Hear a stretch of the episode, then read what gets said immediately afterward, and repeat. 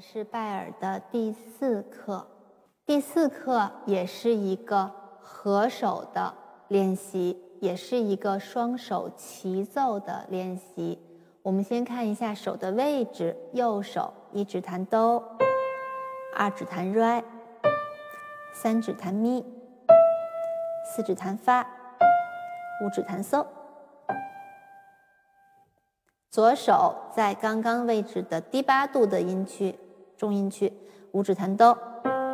四指弹瑞，三指弹咪，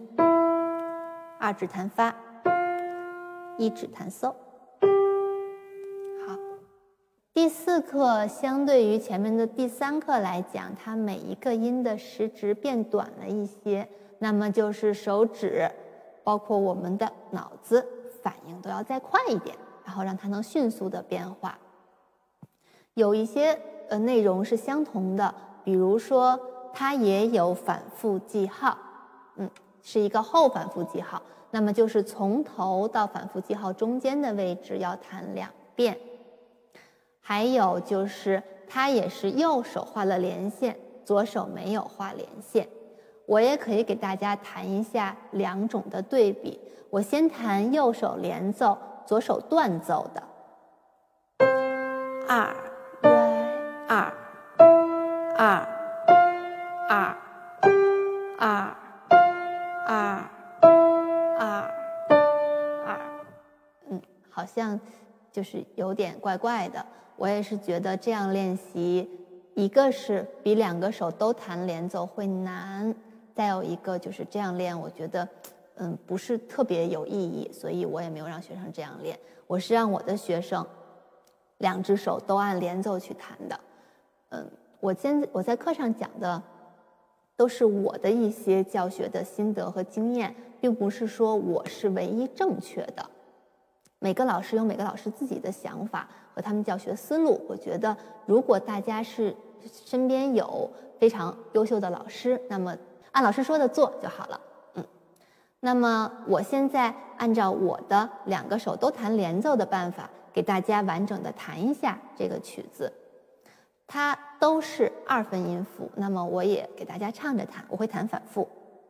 从头开始，哆二来二咪二发二嗦二发二咪二来二哆二。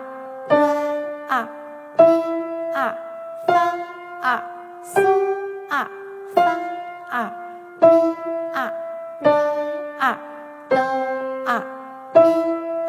嗦二咪二哆二空空空空空空，后面一共是空六拍，有一个先有一个二分休止符，还有一个全休止符，所以是空两拍加四拍，一共是空六拍这个位置。关于抬高抬指的触键，有一点要说，就是我要求学生高抬指之后，手指一定是快速击键，快速击键，快速击键。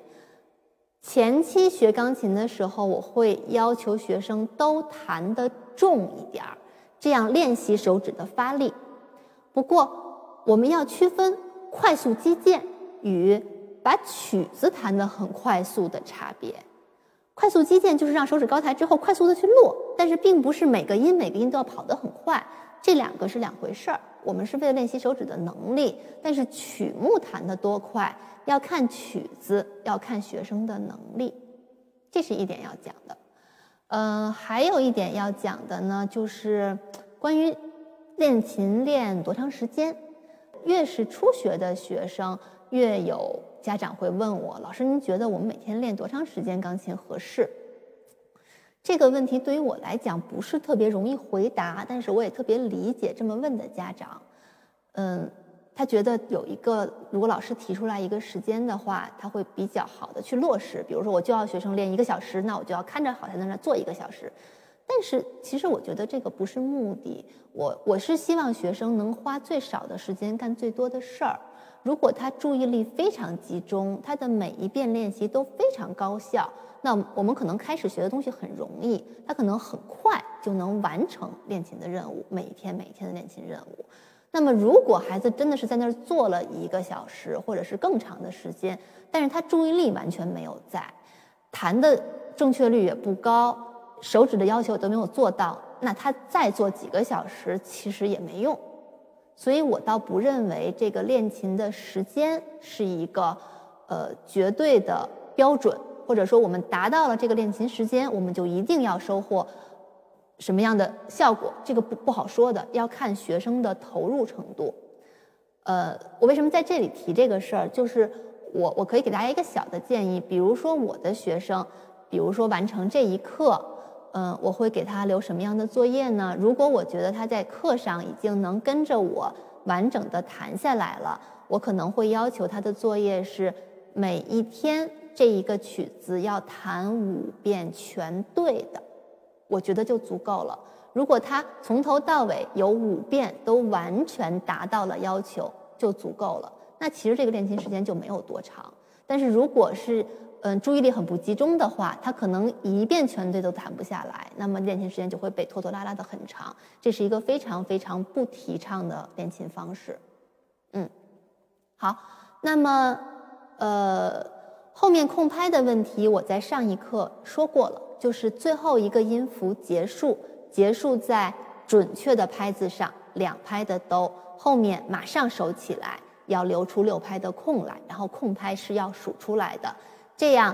他在自己练的时候也要这么练，他后面的六拍空实际上是给老师这边的呃低声部的两个手留出来的，他有了空，老师那边才能弹完整个曲子才完整，